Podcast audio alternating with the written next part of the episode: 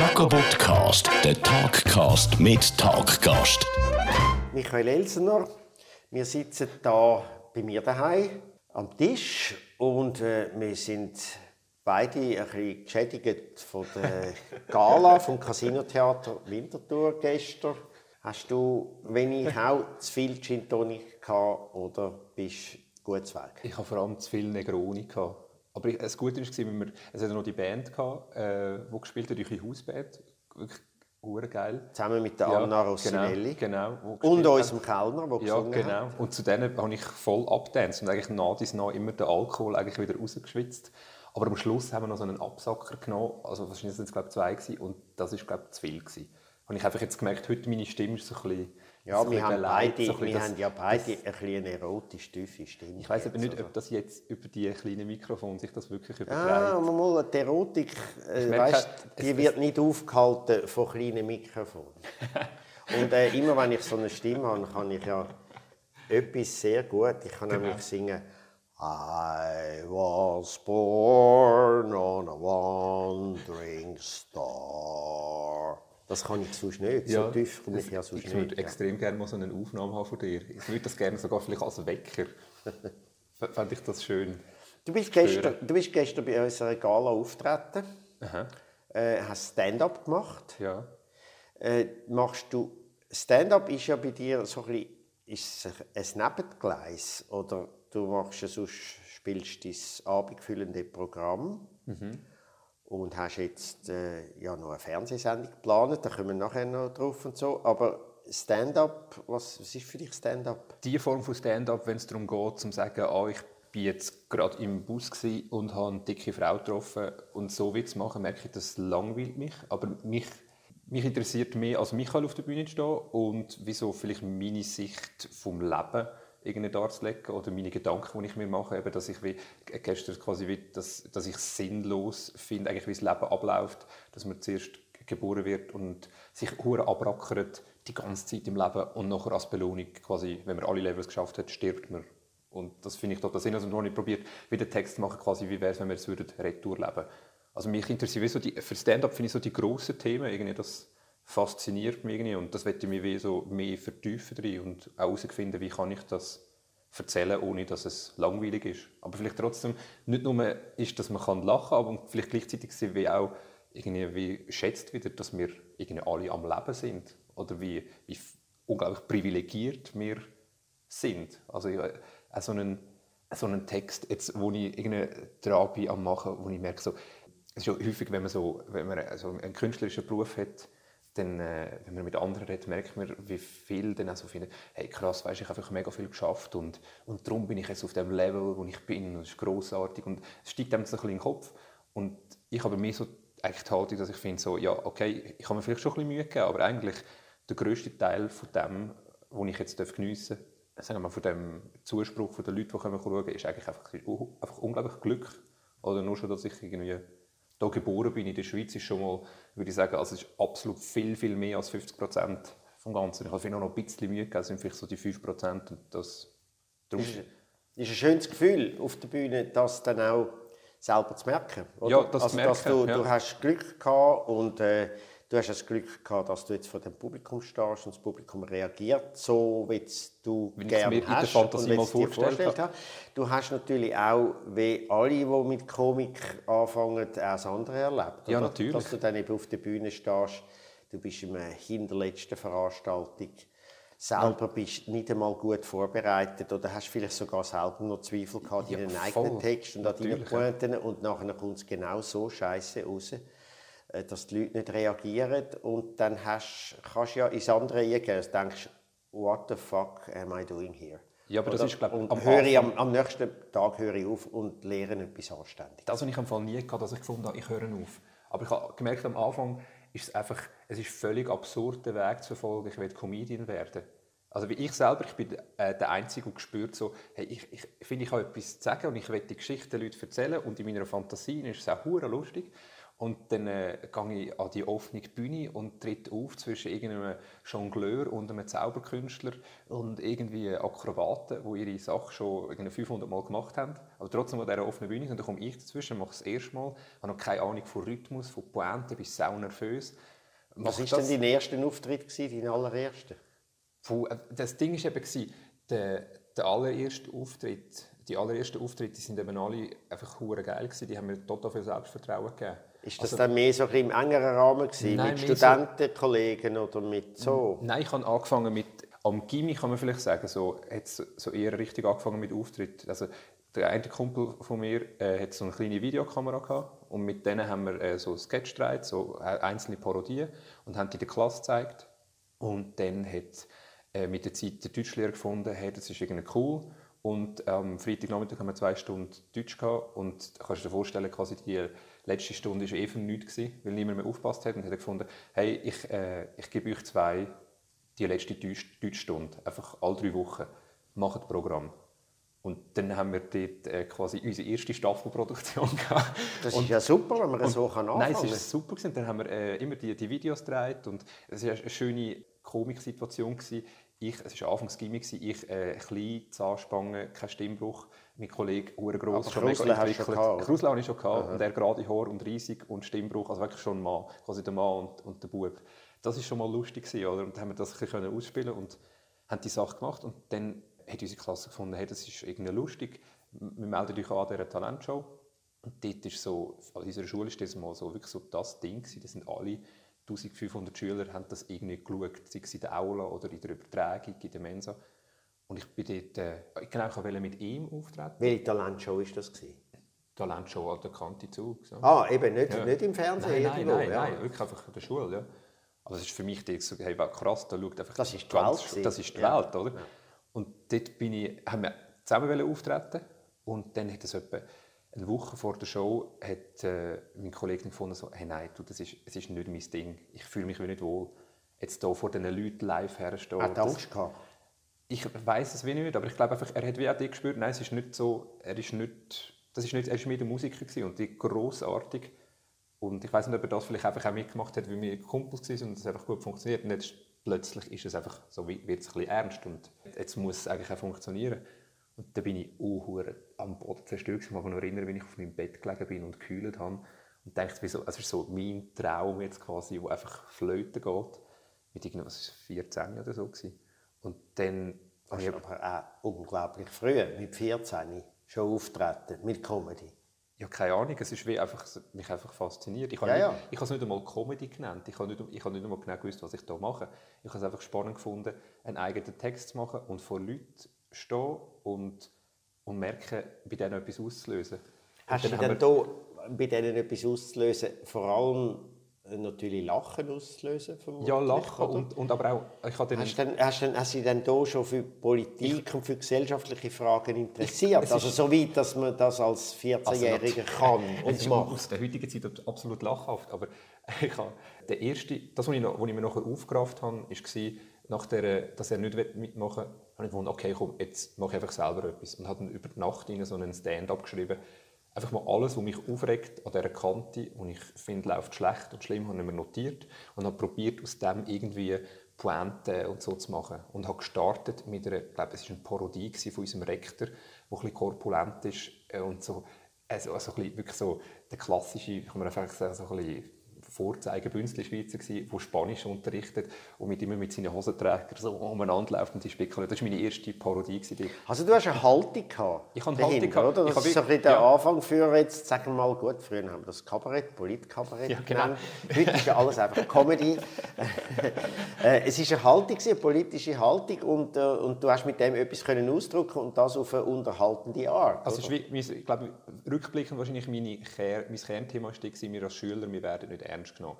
Von den Lehrern, von der Verwaltung, nicht einmal vom Mensa-Personal, das uns so hässliche braune Das ist der Mikrokosmos von der Gesellschaft, oder? Ja. Wo du sagst, wir werden nicht ernst genommen von der Regierung, um es jetzt mal ein bisschen äh, pompös zu sagen. Das würde es im Reklambüchlein quasi als Erklärung über den ersten äh, Pseudo-Stand-up, den ich gemacht habe, äh, wird das nicht schon Ja, das erste Mal von der satirischen Muse Ja, genau. genau. Und dann, dann hast du ja, du hast ja dann nachher studiert, gell? Aha. Du hast äh, Politologie, oder hast du Ja? Politik, genau. Ja, Und hast, glaube ich, sogar einen Master. ja ich habe abgeschlossen, ja. Also, ich habe noch ein Litz gemacht dort. Also, Ja, das ist auch unüblich. dass man etwas abschließt. Ja. Oder? Ich kann fast Ja. kennen, wo... Aber ich habe Aber du hast auch fast alles abgeschlossen. Äh, ja, ich habe meine sehr strenge Schriftsetzer, meine sehr strenge Schriftsetzerlehre habe ich abgeschlossen mit glatten Satz, hat man das hier genannt. Das ist Also, glatt- steht schon ist ein Fachausdruck. Nein, das ist ein Fachausdruck. Eine Stunde glatter Satz. Also glatt ist da natürlich nicht im Sinne von lustig Ja, gemeint, gewesen, sondern von ebenförmig. Oder? Also das war Playsatz mit Einzelbuchstaben. Man hat gemeint, man müsse in der Mhm. Stunde 1450 Zeichen schaffen. Es muss für dich unglaublich sein, wenn du jetzt kannst, also am Smartphone einfach mit so einem kleinen Fingertouch irgendetwas Ja. schreiben, wo du noch früher so Play umeinander geschleppt Wobei ich so den klassischen Buchdruck immer noch etwas Schönes schon finde. recht muskulöse Völlig- Finger, völlig- Ja, auf. sie haben nachgelassen, weil ich nicht mehr so viel Playsatz mache. Ab und zu komme ich von dir noch so Playsatz essen. genau. Wo ich selber drucke, da bei mir daheim. Ja, genau. Und, äh, du schickst mir auch deine dann E-Mails per Post. Das finde ich auf, auch noch schön. auf Büttenpapier. Ja. Auf handgeschöpftem Büttenpapier. äh, nein, Aber, aber ich habe eigentlich auch, ich habe glaube auch abgeschlossen, weil ich einfach auch gefunden habe, es ist noch eine gute Möglichkeit, um so den Ernst vom Leben noch ein bisschen rauszuzögern. Ja, du bist Also- sowieso, vieles, was ich so ein bisschen von dir sehe, du bist unglaublich diszipliniert. Du hast äh, jene Kurs nachher gemacht. Also ich kenne ja eigentlich so im Komikbereich fast nur Schlampen. Mhm. Also ich bin eine, ich bin die grösste Schlampe dadurch, weil ich habe keinerlei Ausbildung, ich habe keinerlei Sprechausbildung. Ich habe, nein, nein, es ist glaube einfach, ich habe mich auf eine Art können durchmogeln. äh, aber Und heute kommt alles aber auf. du hast, ich habe kurz, du hast glaube irgendwie, du hast auch Sprechunterricht genommen, du hast, du hast wirklich so ein bisschen geschafft. Ja, ich habe irgendwie einfach, also, aber es ist mehr so, einfach ähm, während dem Machen sind mir einfach wieder Sachen aufgefallen, oder? Und ich plötzlich gemerkt habe, jetzt fängt es mit diesen Auftritten an geil funktionieren, wo ich immer mehr Auftritte habe. Und dann bin ich plötzlich mal krank gewesen und so gemerkt, hey, jetzt ist das Reden gerade hure anstrengend und zum Teil auch nicht gemerkt, hey, mit all diesen Parodien und zwei Stunden auf der Bühne sein, irgendwie, es ist komisch, dass ich jetzt heiser bin nach, der, nach dem Auftritt. Dann fand ich, ich will das eigentlich nicht sein. Und dann habe ich mal mit einem Schauspieler geredet und habe so gesagt, ja, dann, dann mach etwas, das kann man lernen. Und dann Stützen. Ja, eben, Stützen Bauch stützen und du, du, Genau. und jetzt dann habe ich einfach so während einem halben Jahr habe ich mich mal einfach so mit, mit, mit Reden einfach beschäftigt und, und ab dann ist jetzt finde ich es großartig. Ich kann, ich kann krank sein und weißt quasi auch eine Du kannst Stimme haben. und dann- 48 Stunden ununterbrochen reden, ich kann ohne acht- dass ich man habe den äh, Weltrekord. ja. Nein, aber dort habe ich einfach gemerkt, es ist das gut, auch wenn ich krank bin, ich kann trotzdem reden. Und es ist ja meistens, wenn du krank bist und du merkst, die Stimme ist nicht gut, dann gehst du ja genau den Fokus da drauf und dann verkrampfst du dich noch mehr. Mhm. Und jetzt ist es wie so eigentlich weg, oder? Und ich habe mir wie so eigentlich probiert... Das mit dem Fokus draufgeben und etwas versuchen besser zu machen und man macht es damit schlechter, das passiert einem ja auch bei der Komik. Mhm. Man merkt, es läuft nicht mit einem Publikum und dann denkt man, man muss noch mehr drucken, noch mehr übertreiben, noch dümmer ist tun und es oder? wird immer schlimmer. Dabei muss man dann genau so die Leck mir Zurück, haben. genau. Und einfach, Zurücklehnen, genau. Casual, möglichst. Ja. Ich habe glaube wirklich so einer der schlimmsten Auftritte, die ich hatte, war mal gewesen, äh, habe ich sogar an meinem Geburtstag äh, so hin und her gerissen, weil am Geburtstag mache ich meistens nicht mehr frei. Und dann habe ich gefunden, okay, gut, die sind noch Sampa, haben wir irgendwie zugesagt. Und dann ist das dort einfach so gewesen, so 300 Informatiker vor mir, wirklich alle wirklich mit diesen mit Blue Jeans und diesen weißen T-Shirt oder zum Teil diesen T-Shirt mit so Aufdruck Bügelte. Blue Jeans mit Bügelfalten. Das habe ich nicht geachtet. Das ist die sagen. schlimmste Sorte von Jeansträgern. Also fest haben sie mich doch nicht fasziniert, dass ich sogar das angeschaut habe. Aber ich bin auf die Bühne gestanden und habe gedacht, hey, nein, es, ich, also ich, ich probiere auch ein Set wirklich so zu machen, dass ich finde, so, ich fange so mit, dem, mit der zweitbesten Pointe an, quasi jetzt mal zugespitzt formuliert, und höre mit der besten am Schluss auf. Und dann bringe ich da meine zweitbeste Pointe so nach einem kurzen Warm-up und einfach nichts. Ja. Einfach keine Reaktion. Und dann habe ich ein bisschen weitergemacht und dann gemerkt, das wird nichts. Und dann habe ich probiert, äh, habe ich natürlich bin ich sehr schneller geworden. Und ich gemerkt, nein, Michi, scheiße, äh, wird langsamer, hat auch nicht funktioniert. Und dann, erst als ich angefangen habe, die ganze Gesellschaft einfach aufs Gröbste zu beleidigen, also einfach sie angesprochen habe, eben, ich habe die Situation angesprochen, ich habe Geburtstag und hey, das ist jetzt mein Geschenk. Ich habe so einfach 300 Leute, die vom Morden keine Ahnung haben und nicht einmal von Lachen. Also weißt, quasi, geht doch zuerst mal an eine offene Bühne, lernt mal so ein bisschen lachen. Das hast du so am Publikum gesagt? Ja, und dann, wenn ihr mal begreift, wie es funktioniert, dann können wir mal so einen richtigen Auftritt schauen. Und dann könnt ihr auch sagen, hey Mama, I made it und so. Und je mehr ich sie fertig gemacht habe, was eigentlich wirklich so ein bisschen atypisch ist für meinen Charakter, desto mehr sind die, quasi die Lacher und sagen wir jetzt auch die Informatikerherzen mir zugeflogen.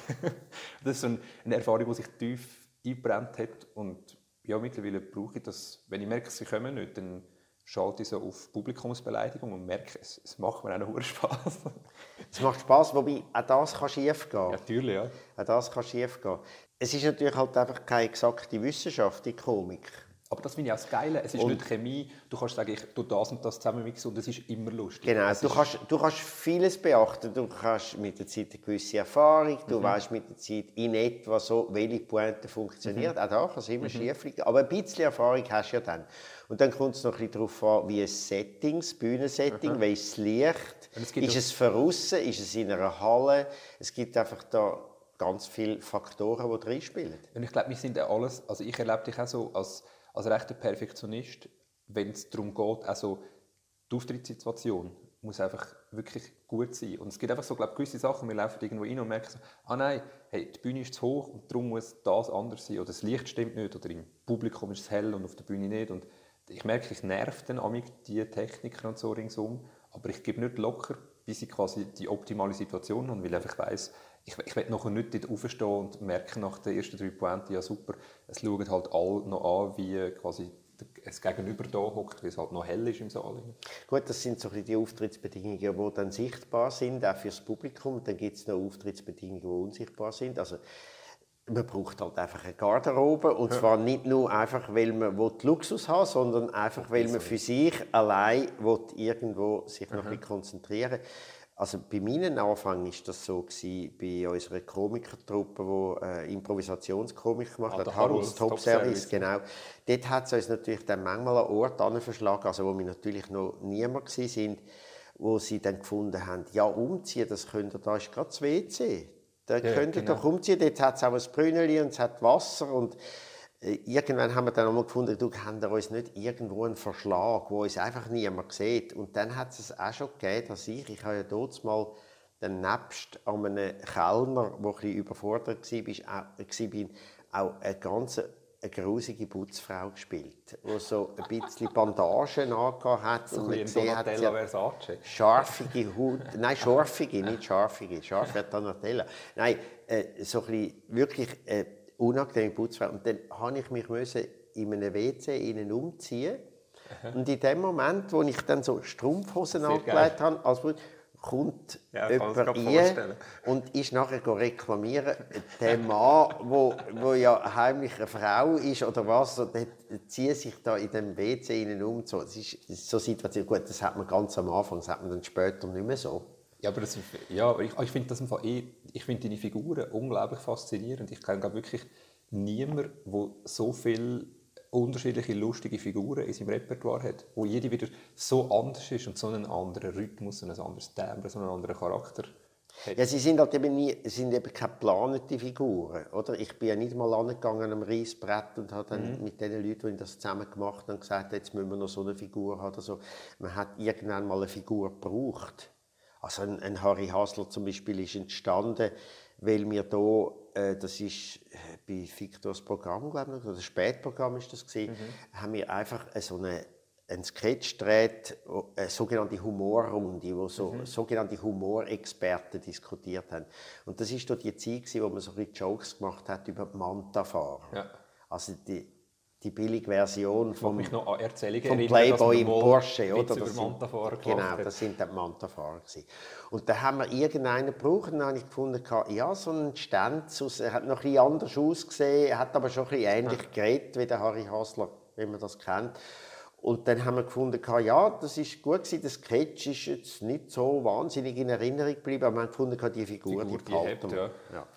Also das machst ja du wahrscheinlich auch mit Figuren. Ja, die entstehen siehst- auch Es gibt auch solche, die entstehen und dann machen wir es mal und dann denken wir nachher, oh, das ist jetzt nicht so das Geld von mir. Äh, da schauen wir, dass das wieder vergessen Sie entstehen auch wirklich so aus der Lust raus, oder?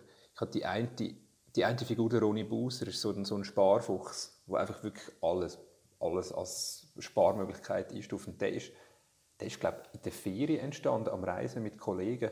Weißt du, man will, du gehst irgendwo her und das Essen ist halt wirklich nicht gut. Und eigentlich regen sich alle ein bisschen auf über das. Aber es ist jetzt doch in unserer Kollegengruppe, finden wir es jetzt, jetzt günstig, über das sich aufzuregen, weil schlussendlich ist es ja ein Lappalie. Und irgendwie habe ich dann einfach mich aufregen halt in diesem Basler äh, breiten Dialekt als da der Roni Buser. Und gemerkt, wenn ich, wenn ich so rede und äh, mich lustig mache über alles, was war, über so kleine Details, dann ist es wie eine Art so ein Ventil für die ganze Gruppe und ich kann eigentlich dann so das verarbeiten und darüber lachen und sie hat mich dann immer so auf anstacheln, weißt was würde jetzt der Ronny zu dem und zu, da, zu dem Thema noch sagen? Und dort ist sie, glaube ich, entstanden, auch so, aus dem, aus dem Nichts. Ich, ich weiß nicht, wie du das hast, ich weiß gar nicht, woher kommt das? Oder weißt, ich bin dann sogar völlig perplex, dass ich überhaupt so kann denken wie der Typ. Also, weil im Moment machst du dann keinen Unterschied, oder? Wenn du am Improvisieren bist. Nein, wenn du selber dann einfach reden und in diesem Dialekt reden, das stützt das alles. Es ist hure krass, oder? Gut, das ist auf der Bühne natürlich so, auch in, in normalen Stück. Du lernst einen Text auswendig und das ist schwierig und dann hast du ihn drin irgendwann und dann spielst du es mal in einer Probe und dann hast du ihn wieder draußen, weil du ihn noch bewegen und noch mit Requisiten und mit Dialog arbeiten und dann ist genau das, was dich vorher gestört hat an dem Ganzen, weil du nicht beides äh, schon drin hast. Genau das stützt dich dann. Also das heißt, wenn du dann nachher über die Bühne laufst, kommt dir der, bei dieser Stelle der Text in den Sinn. Mhm. Und umgekehrt, wenn du den Text machst, kommt dir in den Sinn, mhm. wo du auf der Bühne stehst. Ja. Und ein bisschen ist ja das auch so mit diesen Figuren. Also du, zum Beispiel bei Figuren, die man imitiert, Aha. dort muss man ja ein bisschen lernen, wie die Einzelnen ja. reden. Mhm. Oder? Also, es ist so viel eingeschränkter. Muss, genau. Und du kannst eigentlich nicht mehr viel dann am anderen studieren. Also du musst, ja, du musst sehr, äh, zum Beispiel bei der, bei der Susanne Lütenegger Oberholzer, ja. die redet ja ein bisschen durch die genau. Nase durch und total so, so schnaufen und aber nicht? Und, dann, und dann musst du dich konzentrieren auf das und dann äh, vergisst du aber wieder den Text. Mhm. Aber mit der Zeit wird das so ein bisschen wie eine Einheit, dass du automatisch auch über das Thema redest. Ja, automatisch, ja. Aber Wenn es ist limitiert auch vielleicht von der, von der Geschichte her, oder? Also ich merke jetzt ein, ein Federer, da gibt es wie so einen Range an Möglichkeiten, die ich in einem Sketch überhaupt einsetzen kann. Und andere Sachen würden mir dann die Leute gar nicht mehr abkaufen als Publikum, weil sie finden, das ist so absurd. Und bei diesen fiktiven Figuren kannst du eigentlich fast alles machen, oder? Ja, das ist klar. schon geil. Ja, die kannst du so gestalten, das ist klar. Jetzt, das ist ja, gut, wir gehören ja beide zu dieser seltsamen Branche, die man so Kleinkunst nennt. Mhm. Ich habe mal bei dir schnell nachgeschaut auf äh, Wikipedia, die Preise, die du gewonnen hast. Und die sind alle mit klein. Ja. Der Kleinkunstkönig hast du mal gewonnen und dann der Klein Kunstpreis an der Kleinkunsttheater. Es ist alles mit ja, klein. Ja. Das ist eigentlich eine Frechheit. Hey, aber ich weiß auch nicht, warum es Dass das alles das klein geredet so wird. Ja, es ist, es ist ein seltsamer Begriff. Ich, aber ich merke auch so, also ich habe für mich selber noch nie den Begriff basiert jetzt erstmal Kleinkünstler gebraucht. Ja, ja. Es ist so ein, es ist so ein 70er-Jahr-Mief irgendwie dran an dem. Und vielleicht ist das dort mal hip gewesen dass man es so nennt. Nein, hip ist es glaube ich nie gewesen, weil da hat man einfach Kabarettist gesagt. Nein, der große Kabarettist. Ja, da hast du noch das Cello müssen haben auf der Bühne. Ja, gut, nein, Kabarettist, nein, nein, das ist zum Teil auch verbunden worden mit politischem Kabarett, mhm. oder? Also das ist eben so meine Anfänge, wo ich eben mit, bei mir, das habe ich ja schon mal erklärt in so einem Podcast, meine Anfänge waren, indem ich eben Fan war von Dieter Hildebrand mhm. und der Münchner Lach- und Schießgesellschaft. Ja. Eben solche, die Politkomik machen und als Politkomiker etwas zu sagen Aha. haben und ja. aber die Leute zum Lachen bringen. Und bei der Kleinkunst, es hat ja, es hat ja etwas, dass das so ein klein ist. Äh, das hat auch etwas Bescheides, oder? Also auch wenn ja, du sagst, du hast eine Figur herausgefunden, wo du in der Ferien warst, irgendjemand, irgendeiner, der so geredet hat und sich ab irgendeinem Detail aufgeregt hat, das hat ja so etwas Kleines. Ja, natürlich, ja, es ist alles, also, also wenn wir jetzt so müssen uns als grosse Künstler verkaufen. Oder wie wir uns äh, drei Monate zurückgezogen haben, irgendwo in, einen, in eine Landvilla und mit, mit ganz vielen psychedelischen Substanzen voll äh, laufen lassen haben. Und dann haben wir den genialen Einfall gehabt für, keine Ahnung, das Programm ist ja dann irgendwie auch lachhaft. Ja, also es ist ja so, dass die Branche von dem her ja ein bisschen eigen ist, dass sie ja keine subventionierte Branche ist. Mhm. Es gibt ja keine Stiftungen oder sonst Institutionen, die sagen, oh was, du willst ein komisches Programm machen, da haben wir das Geld dafür, mach das mal. Weil wir haben den Auftrag, entweder vom Bund oder von der Pro Helvetia genau. oder wo auch immer, das gibt es nicht. Es gibt höchstens einzelne Theater, die vielleicht Subventionen bekommen, aber meistens auch im bescheidenen Rahmen. Ja. aber das Programm selber muss, muss jeder ja. machen, alle ja. aus dieser Branche. Und äh, das hast ja du auch müssen. Du hast ja ich habe dich ja, glaube das erste Mal gesehen, auch in einer Show im Casino-Theater. Ja, bei ja. der Stille Kracht, also die Weihnachtsshow. Ja. Genau. Du bist mir geblieben. ja, das war dann so ein, so ein lockiger Zucker auf der Bühne gewesen, wo so verschiedene, wo du hast ja dort gesungen und imitiert und Zeug und alles. Ich dachte, oh wow, der hat aber, der hat etwas vor. und dann hast du dann das erste Programm hast du gemacht. Gell? Ja, dann ist gerade so das erste Mal wirklich solo gewesen. also wirklich so mein Schritt von, von diesen 20 Minuten Programm oder 3 Stunden Programm mal sagen, hey, ich will jetzt mal 90, 90 Minuten machen. Das ist gerade dort, nachdem was du mich quasi dort mal dann haben wir, hast. Premiere gehabt, Casino Theater. Ja. Genau. Und jetzt stehst du ja auch vor einer Art Premiere, weil äh, du machst eine Fernsehsendung und zwar wo äh, auf dem basiert, was du am liebsten machst und somit eben auch am besten machst, nämlich es ist eine Art Politsatire-Sendung im Stil von John Oliver, kann man sagen? Ja, kann man vielleicht sagen, ja. Also mich fasziniert einfach die, fasziniert die Komik, wo ich wie, mich so mit einem Thema wie so stärker beschäftige, also wie so ein bisschen der, vielleicht so der journalistische Ansatz habe. Ich habe früher auch als Journalist gearbeitet und finde darum das Recherchieren und das Fakten zusammentragen, um die Haltung wie untermauern, die ich habe, total spannend. Also quasi wie, es kommt wie zusammen, so quasi der so meinen journalistischen Background, Politikwissenschaft studiert und mittlerweile habe ich das Gefühl, ich weiß, wie Pointen funktionieren, das wie so zusammenhängen und zu, zu so einem Teil machen, wo ich eben über, über ein latent aktuelles Thema äh, reden das mich irgendwie stresst und stört oder finde, irgendwie die Debatte läuft doch krumm zum Weh. Ja, irgendwie ich glaube schon, es ist wahrscheinlich schon, es klingt nach einem zu grossen Anspruch vielleicht, aber einfach auf unterhaltsame Art die Leute wie auch so ein bisschen zum Denken oder zum Hinterfragen zu bringen. Aber gleichzeitig auch sau blöd zu tun. In dem, mhm. in so blöd zu tun und ein bisschen zeigen, was du alles weißt, oder? Gehört auch nicht dazu, oder nicht? Nein, es geht mir nicht einmal. Ich finde einfach, es geht mir wie um die Sache. Ich habe nicht, äh, von mir aus können die Leute finden, du hast keine Ahnung. Ich habe selber von mir das Gefühl, ich habe keine Ahnung. Also es ist wirklich so, ich, ich lese irgendwie, also man, es ist meistens so, ich, äh, jetzt habe ich diese Online-Videos, die ich mache, oder, dann habe ich wie so etwas, wo ich merke, hey, das stört mich mega, wie das läuft. Und dann habe ich so eine Haltung und fange mal so einen Text an zu schreiben. Dann finde ich so, hey, aber nein, da habe ich irgendeine Frage, warum ist das so? Und ist es wirklich so, dass es vor zehn Jahren schon so war? Und dann fange ich so an noch Also ein bisschen Wut, Ja, oder? An, an, genau, an recherchieren und merke plötzlich, hey, jetzt habe ich so eine schwarz-weiß Haltung, aber nein, so ist es eben eigentlich gleich nicht, oder? Und je mehr ich recherchiere und je mehr ich in diese Fakten eintauche, desto mehr merke ich so, hey, eigentlich Michi, du hast keine Ahnung, du hast keinen Blassen.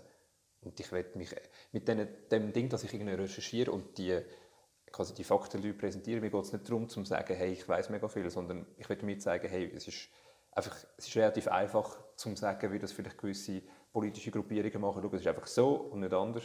Mhm. Ich würde sagen, ich habe zwar die Haltung und ich würde auch gerne hoffen, dass alles, quasi all meine Argumente in diese Richtung würden zielen, aber eigentlich eben, es, wir können es eben auch noch so sehen. Also, und das machst jetzt, das planst du jetzt fürs SRF?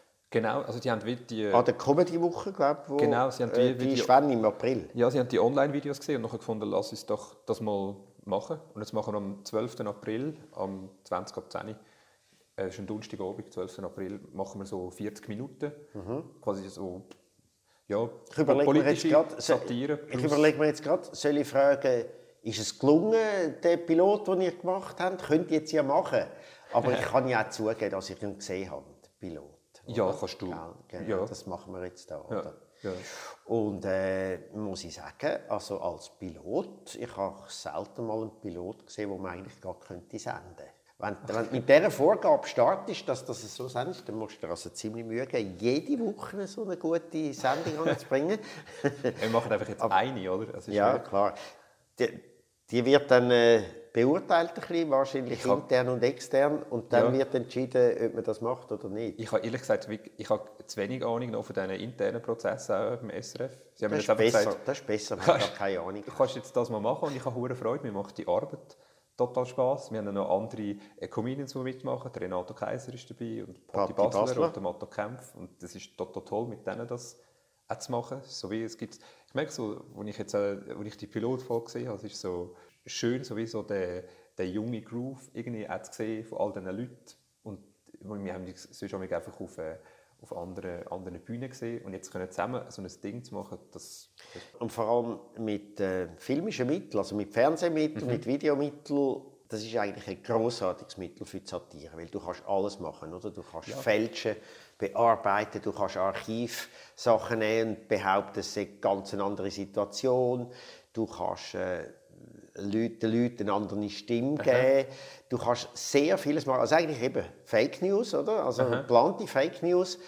Und das ist das Fernsehmedium natürlich schon toll. Wie siehst du das jetzt im Vergleich zu deiner Bühnenshow, wo du live machst mit den Leuten und das Fernsehen? Hast du eines von beidem lieber oder wie siehst du das? Nein, ich merke immer wieder, dass ich, auch wenn ich mich an ein neues Programm herwage, oder, habe ich immer wieder gefunden, okay, ich will jetzt mal wieder so ein Thema nehmen, wie eben Klimapolitik, Integrationspolitik und will das auch irgendwie auf so eine fundiertere Art abhandeln.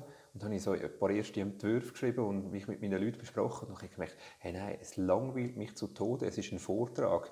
Oder? Dann habe ich wirklich gemerkt, meine Bühnenprogramme kommen anders daher. Und jetzt merke ich so beim Fernsehen, ist eben genau das, was du vorher gesagt hast. Es ist wie einfach, es, es ist formal das Richtige, um so etwas zu machen, weil man genau mit diesen Möglichkeiten von Grafiken und Fotomontage einspielen und schnelle Schnitt und irgendeine Parodie dazwischen, ist es genau das Medium, das das unterstützt, um das zu machen. Es ist noch schwierig zu sagen, was ich lieber mache. Mich fasziniert das Neue jetzt natürlich einfach gerade mega. Eben, du bist neue Art. Ich habe ich habe es mi- mittlerweile auch, ich meine, sonst bin ich auf Tour und habe mein Programm und da würde ich sagen, das sind vielleicht 80 Prozent sind jeder oben gleich und 20 Prozent sind irgendwie so improvisiert und neu dazu. Aber trotzdem ist der Rahmen relativ klar vorgegeben. Und ich merke momentan, fasziniert mich das total. So, jetzt wie auch für die äh, quasi Arbeitspilot-Sendung, die wir schon mal gemacht haben, alles zu geben für etwas. Und dann sind irgendwie die 40 Minuten da und ich schaue es an und bin kritisch und finde, oh, das würde ich nächstes Mal anders machen. Und dann auch wieder wegschmeißen. Eben, du bist und jetzt auch da wahnsinnig gut geplant und du, hast, du bist sehr ehrgeizig. Ja, ehrgeizig im Sinne von einfach, dass ich... Und du ich bist auch, das Beste und du bist auch rausholen, ja. eitel. Eitel, ja, ich sehe pff, einfach mit meinen Kruseln halt, oder? Ich will schon, dass die alle am gleichen Ort äh, Äh, sind. Nein, Jetzt ganz gerne- allgemein bist du eitel und sag doch endlich mal ja, Natürlich, ich ja, bin ich eitel, weil ich bin es ja auch. Jeder, der auf einer sogar- Bühne steht, ist Wir haben vorher eitel. sogar diskutiert, Eben, natürlich genau. eitel. Aber Genau. Schlussendlich, also ich habe jetzt gedacht, was willst du ansprechen damit? Hast du etwas gesehen? in Ich will, dass du findest, auf dieser Aufnahme sagst, ja, ich bin eitel. Das ist wie ein dass man es Coming nachher Out. kann, so, dass man so du? kann draufschreiben Ja, genau. Das sind dann so die grossen Nein, du bist- für die aber- Schweizer illustriert. Ja, ja, okay. ich bin eitel. ich bin eitel, genau. Aber wie verordnet man dich politisch? Aha. Wie verordnest du dich selber politisch? Ist dir das weniger wichtig? Äh, Bist du einer, der einfach schaut, um was das Thema geht und du hast eine Meinung dazu? Oder siehst du dich auch so ein bisschen in politischen Tendenzen? Ich, ich finde das äh, Rechts-Links-Schema ähm, auch als Politikwissenschaftler völlig überholt. Das macht eigentlich null Sinn, das so, äh, Sachen so zu taxieren. Es wird Ich aber immer noch im Alltag so taxiert. Kann man so ich machen. meine, die Rechten wettern gegen die Linken, ist typisch links und für die Linken ist alles, was ein bisschen rechts ist, gerade rechtsextrem. Äh, Es scheint immer noch die beiden Pole doch zu geben, obwohl alle sagen, ich sage es ja auch, das, was Mhm. du jetzt gesagt hast. Rechts, links ist überholt und man sollte doch ganz anders denken, aber die Realität sieht anders Ich glaube, aus. es braucht einfach ein bisschen Zeit, bis sich die Leute also ein bisschen umgewöhnen, weil man einfach man denkt halt gerne Auf die in- Zeit warte ich schon lange. in so Schublade, ja, schon sehr lange am Warten. Du musst jetzt nicht übertreiben, so uralt, gell? Du bist bin- recht rüstig. Ich finde auch krass, dass du Ich so eine bin, lange ich bin hast. seit Jahren 49. Nur die Ohren verraten es dass es vielleicht schon ein paar Jahre älter Ja, das sieht man, du musst das jetzt nicht ansprechen, was man jetzt eh nicht sieht. Das ist eine Audioaufnahme, es ist da ohne Bild. Sie sind schon grösser geworden. Nein, Ja, aber ich rede jetzt, soll ich von deinen, von deinen Kruseln reden, die du jeden Morgen ja neu musst Ich bearbeiten mit der Tourwelle. Okay. Nein, aber schlussendlich, ich würde einfach sagen, politisch äh, progressiv, oder? Ich finde, wie, also, ich bin nicht einer, der so an alten Sachen hängt. Ich finde, die Welt verändert sich viel zu schnell und wir uns ja alle auch. Also, ich, meine, ich finde, es fängt schon im Alltag an, wo man auch Und ich habe wieder gemerkt, so, ich bin jetzt anders als vor einem Jahr und es gibt aber gewisse Sachen, die ich im Alltag vielleicht so mitschleppe. Also ja, das mache ich halt so, habe ich immer so gemacht und ich merke mich auch wieder, hey, nein, aber ich glaube, ich muss es ändern. Und Politik, was ist Politik schlussendlich? Es ist einfach, wir reden darüber, wie wir zusammenleben wollen, wie wir leben wollen. Und das ist immer so, dass, merke so, dass viele Leute immer so sagen, ja, Politik interessiert mich nicht. Und, das ist so. Ja, und ich also, finde, das hat etwas total Lustiges. Wir reden darüber, sagst du, oder? Das ist das Wichtige. Mhm. Also, wir reden darüber, wir kämpfen um, Polit ja. um Positionen und das ist das, was, äh, es klingt jetzt äh, wahnsinnig Schulmeister, aber es ist das, was Demokratie ausmacht. Mhm. Oder? Und manchmal habe ich das Gefühl, es gibt gewisse Pole, wo es einfach nervt, dass andere nicht ihre Meinung mhm. haben. Das, ist, das hat es wahrscheinlich schon immer gegeben, aber heute habe ich so ein das Gefühl, sind die Pole organisiert. Äh, es gibt äh, einen Rechts- wie einen Linkspopulismus dadurch. Mhm. Und, beides ist total mühsam und anstrengend. Und es gibt eine gewisse Verluderung der Begriff. Also wie gesagt, jeder Linke, wo sich am Rechten nervt, ist der andere schon ein Nazi. Mhm. Und äh, wenn irgendetwas mal passiert, mit der, mit dem, wo der Staat versagt, dann sagt ein Recht, das ist jetzt typisch die Linken, wo alles dem Staat überlassen. Es ist, ich finde auch so ein eine Versimplifizierung statt von der Gefühl, Debatte. Ja, weil halt einfach alles einfach so saukomplex auch ist, oder? Also wenn du irgendwo einen kleinen Rädchen drehst, verändert sich auch gerade etwas. Habe ich das Gefühl, flüchtet man sich halt auch so ein bisschen in das in das Simple. Mhm. Wir können uns auch flüchten in unserem Beruf. Oder? Ja, wir können das, was dann nicht klappt, können wir äh, noch absurder machen, noch mhm. absurder Sachen miteinander verbinden, die eigentlich keine Verbindung untereinander haben. Aber wenn man es eben absurd miteinander verbindet, gibt es zumindest mhm. einen Lacher daraus. Es gibt einen Lacher und ich kann es vielleicht irgendwie besser verdauen oder verarbeiten. Aber ich meine, ich meine du machst jetzt schon seit x äh, Jahrzehnte äh, Satire. Jetzt musst du aufpassen, jetzt musst du aufpassen, was du sagst. Aber ich meine, kann, kannst du mit Satire etwas verändern? Nein. Kannst ich eben eigentlich in meinen, sagen wir jetzt mal, jungen Jahren eigentlich auch nicht. Oder? Ja. Man kann einfach, man kann es vielleicht eben einfacher verdaubar machen. Du kannst es für gewisse Leute kannst du die Situation komfortabler machen. Mhm. Also Leute, die zum Beispiel sich bestätigt fühlen für, äh, durch eine Pointe mhm. und andere, die sagen, das ist ein frecher Sieg, ich er ist komplett gegen das, was ich denke, aber ich muss trotzdem lachen. Mhm.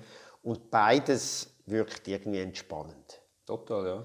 Und aber das ist kannst, das Einzige. Du genau. so viele Gedanken, es nur gibt, damit man sich kann ein bisschen entspannen kann. Genau, es gibt ja noch, und die sind so ein bisschen am Aussterben, äh, im Aussterben begriffen, es gibt noch so ein bisschen Kabarettistinnen und Kabarettisten, wo, wo man das Gefühl hat, die gehen am Morgen an und sagen, welchen Missstand tue ich jetzt ich heute wieder schonungslos geißeln? Das ist dann auch so ein... Ja, es ist didaktisch so und, es ist, und, ja, und es ist eine Selbststilisierung. Oder? Sie mhm. denken, Satire, das ist etwas Wertvolles, das müssen wir haben, weil das muss den Leuten die Augen öffnen und sie müssen sich selber einen Spiegel vorhalten mhm. und der ganze Schmuck. Ja. Nein, Satire ist Unterhaltung. Ja. Aber eine gescheite Unterhaltung, ja. wenn sie gescheit gemacht ist. Man kann es auch dumm machen, oder? Das ist klar. Hey, alles andere wäre ein Vortrag oder ein Doc-Film, ja. einfach schon Ja, oder, man, oder ein Leitartikel oder ein Pamphlet oder mhm. ein Flyer oder was auch ja. immer. Äh, aber wenn der Witz draußen ist in der Satire, dann äh, ist es für mich aus gesehen auch keine Satire mehr. Wenn jegliche, jeglicher Bezug zu der Realität äh, nicht vorhanden ist oder kein Standpunkt, ja. keinerlei Standpunkt, dann ist es auch keine Satire. Ja, das Tolle ja. daran ist ja, dass man das verbindet miteinander. Aber es gibt sehr viele so ein abgeschmackte Begriffe da. Ja, eh, und, und, jeder hat auch so eine großartige Vorstellung. Oder, ja. Und so vor allem, ich finde immer so, all, fast all die Leute, die natürlich noch nie äh, Satire gemacht haben, oder sagen wir jetzt gewisse Journalisten, die noch nie Satire gemacht haben, oder vielleicht das gerne äh, machen, die hat dann wie so die grössten, höheren Ansprüche und Vorstellungen wie Satire müsste sein, aber hat noch nie einen lustigen Satz geschrieben, oder? Ja, aber wobei die haben, wenn man dann die sieht, es gibt ja zum Teil sogenannte offene Bühnen, mhm. da sieht man das manchmal. Wir haben das auch im Casino-Theater, nämlich die Rampensau, mhm. wo jeder kann auftreten kann, wo er will. Kurze Werbe das ist, äh, eigentlich der Podcast ist eine reine Werbesendung fürs Casino-Theater.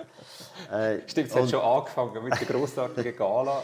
du willst mich nur abhalten, äh, vom, äh, von der Rampensau zu reden, weil jetzt das dort der Dominik Deville moderiert oder weil sie alle neidisch sind aufeinander. Nein, das stimmt Total, überhaupt nicht. Ich weiß, sind alles gute Kollegen. Aber äh, der Dominik äh, moderiert das und das sind wirklich, es ist ein Open Stage, wo die Leute können und dann sieht man mal die ungefilterten Selbsteinschätzungen äh, von den Leuten, oder? wo irgendwie nicht viel zu tun haben mit dem Publikum, das dann vorne dran ist sondern es ist irgendeine Ideologie oder irgendeine äh, Definition von Satire oder von Komik, mhm. wo dann die Leute manchmal, also wenn es gut kommt, verschrecken sie selber ab dem, was Aha. sie machen. Wenn es schlecht kommt, kommen die gleichen Leute immer wieder und begreifen das ja, nicht. Wahrscheinlich gehen sie auf die Bühne mit dem Anspruch, den sie haben, was Satire soll, und machen aufgrund von dem ein Programm.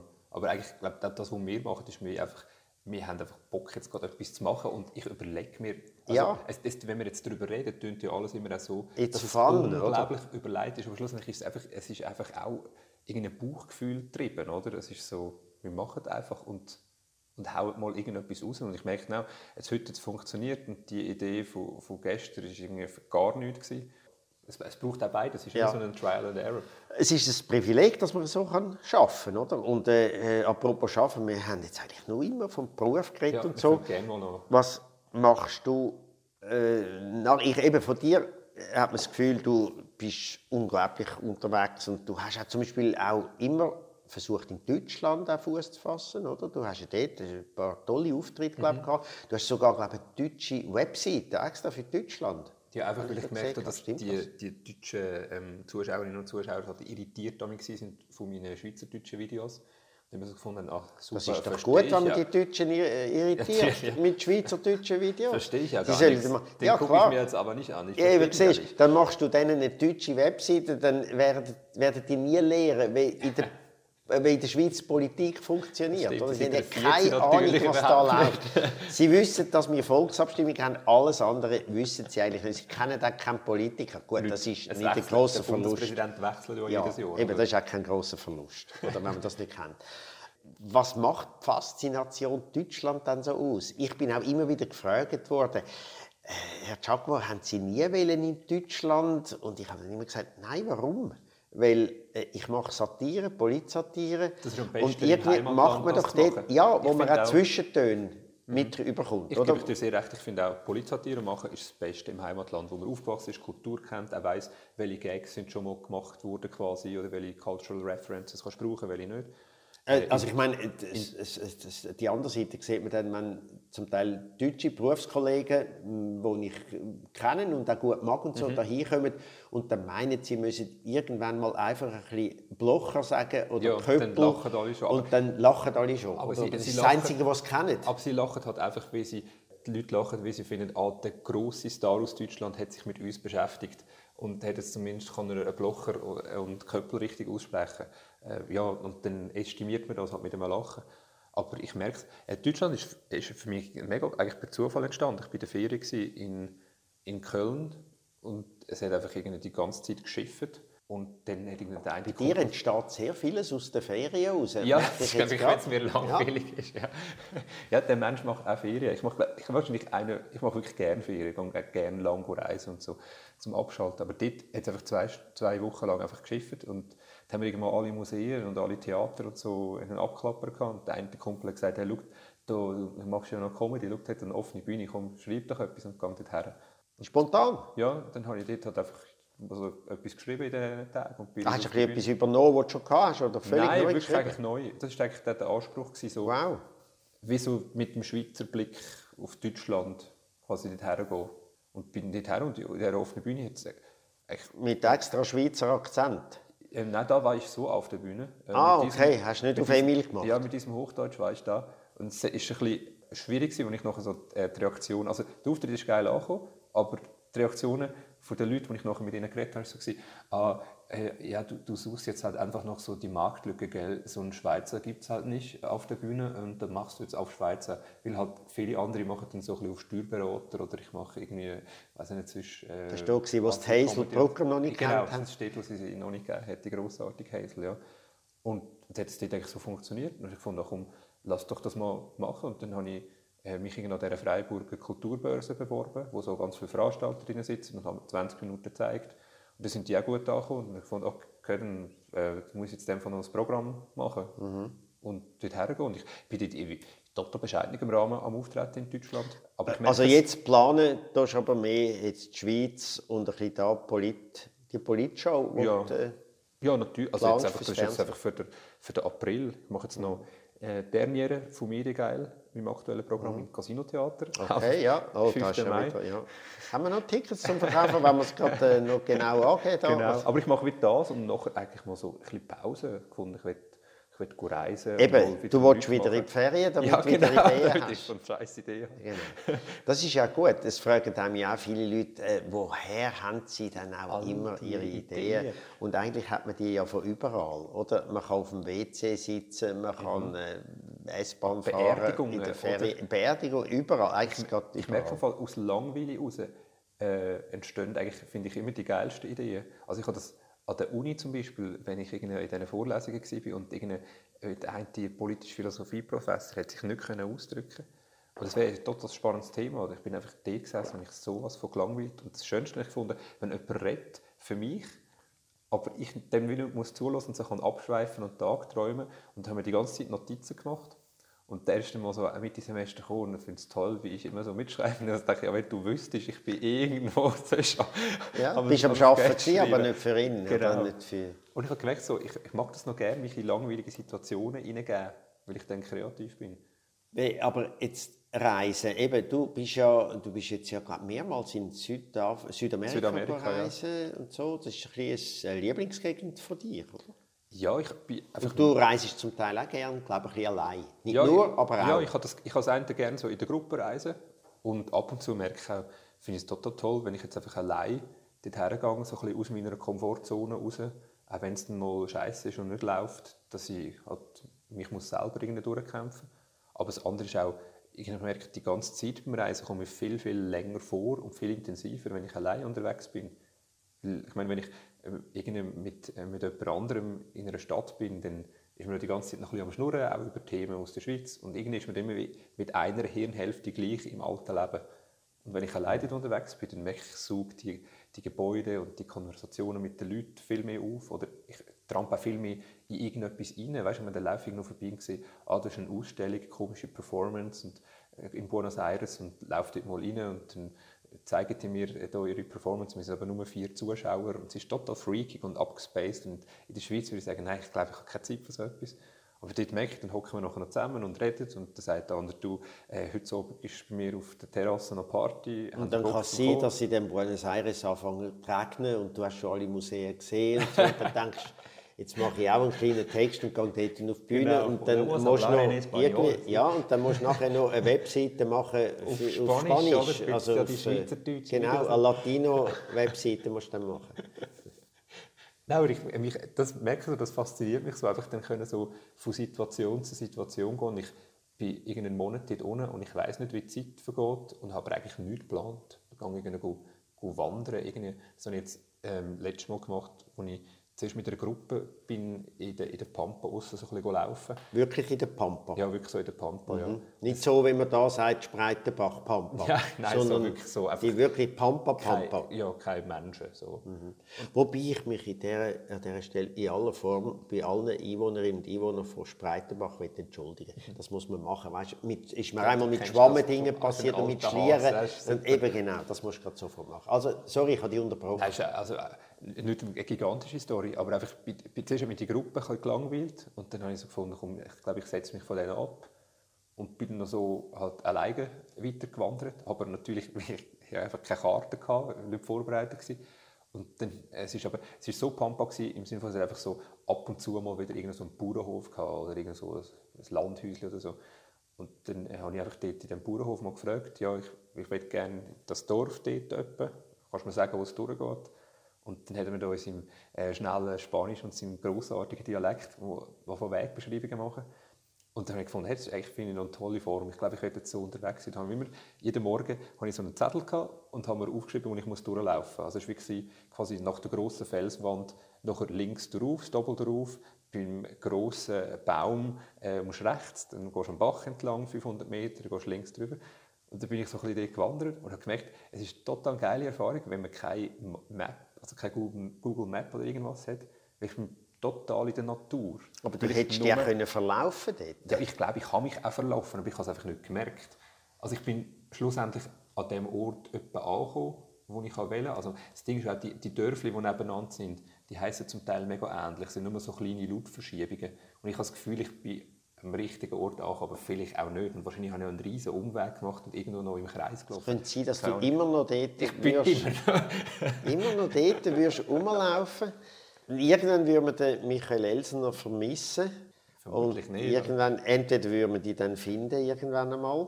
Entweder als Einsiedler oder dann bereits schon ein bisschen oder vielleicht als, als Comedian in dem Dorf, weißt, wo dann einfach Comedy macht für, so ja. für als Aussteiger. Mhm. Als Aussteiger. Es gibt dann die, die dann, weißt, in so Ländern irgendwann so lokale Könige werden mhm. oder eine Sekte gründen. Zum oh, Beispiel. das ich aber noch spannend, eine Sekte gründen. Eine kleine Sekte dort, wo ja, bequem, du musst nicht arbeiten, du bist einfach der, der alles weiß.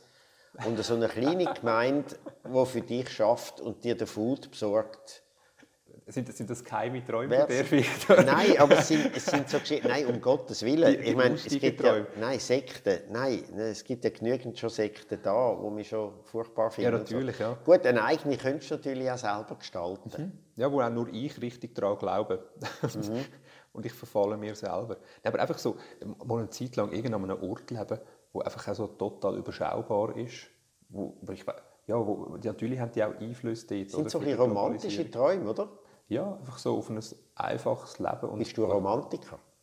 Was heißt Romantiker? Ich habe jetzt das gerade so eine tolle Frage gefunden. Bist weißt, du ein bist Romantiker? Du, bist, bist, du Romantiker? Ja, wenn es die Situation erlaubt. Ja, also ich, äh, was ist romantisch? Also ich finde zum Beispiel Keine Ahnung, Aussicht, aber ich habe gefunden, weißt, es gibt ein gewisses Kalt das, jetzt ja. dem Gespräch, wenn ich dich noch frage, Aussicht, Aussicht finde ich etwas mega Tolles oder Aussicht miteinander geniessen. Aber es kann auch mit, äh, mit einem Kumpel oder mit einer, mit einer Kollegin sein. Egal auf was, die Aussicht auf was? Ja, von oben ab. Also ich bin im Jan Margo reisen und da gibt es so dort, äh, kannst auf die Pagode rauf, auf die Tempel rauf, höckeln. Meistens machst du das am Morgen so am, am Häufi vor dem Sonnenaufgang und dann kommt dann so die Sonne langsam rauf, äh, hinter der anderen Pagode, die du siehst und dann so quasi so der Dunst äh, zwischen den Bäumen und dem Regenwald. Und also so, in so einem Moment da könnte ich, also ich bin ja dort ich morgen um 5 Uhr auf und ich bin glaube um 2 Uhr am Nachmittag runter, also wo schon alle Touristen und so eher schon wieder weit weg sind. Ich, ich mag das total, das ist so ein, sehr entspannend. Oder dort mit, mit einem Kumpel so ein bisschen über das Leben philosophieren oder also man könnte auch dort kuscheln. Jetzt vielleicht auf dem Tempo sollte man natürlich nicht. Aber kuscheln? Kuscheln, ja, mhm. sollte man nicht. Ja. ja. Das ist jedenfalls, das tönt sehr schön. Irgendwo auf einer Anhöhe ins Land schauen, es hat ein bisschen Nebel, und so ein bisschen über die Zukunft und über das Leben nachdenken mhm. und äh, kuscheln. Ja, das finde ich also, extrem entspannend. Michael, du bist definitiv ein Romantiker. Aber ein eitler Romantiker. Ein eitler Romantiker. Weil der Dunst muss dann noch stimmen und meine Frisur gleichzeitig. Genau. Also deine Locken es, über eine Pagode. Sonst ist es nicht Instagrammable, ja. Ja. Gut, aber es ist podcastable. Podcastable. Genau. Ja, es ist und, unglaublich hip, auch so ein Podcast. Ja, ja es ist wahnsinnig hip. Ja, vor allem ist es hip ohne Bild. Mhm. Oder? Und Wo alle muss... sagen, das funktioniert nicht mehr, oder? Ja. Die Leute bleiben nicht so lange dran. Genau. Also jetzt über eine Stunde. Und man muss Bilder erklären. Also wir können gerne noch... Also ja, auch deine Pagodenbilder mit, de, mit dem Nebel. Mhm. Ja, also deine Ohrenbilder habe ich nicht noch mal darauf Nein, das tun wir jetzt das nicht. Wir können jetzt das Gespräch nicht äh, mit Misstönen abschließen, Michi. Also jedenfalls hat es mich sehr gefreut, mich dir können eine Stunde lang zu plaudern über alle wichtigen Themen. Äh, ist für dich auch okay? Das hat mir total gut ja, Victor. wir nichts rausstreichen, wo jetzt äh, Geld... etwas nicht, Geld, wir haben nicht irgendwie... Äh, wir haben uns nicht verloren in irgendwelchen... Nein, haben wir Oder nicht. beleidigt. Ja, nein. Aber jetzt, finde ich, äh, haben wir genug, weil, wie gesagt, wir haben eine strenge äh, Gala gestern und wir haben beide ein bisschen zu viel getrunken. Mhm. Also, danke für das Gespräch. Ich gehe jetzt schlafen. Jaco Podcast. Mehr oder weniger regelmäßig auf watson.ch und radio24.ch.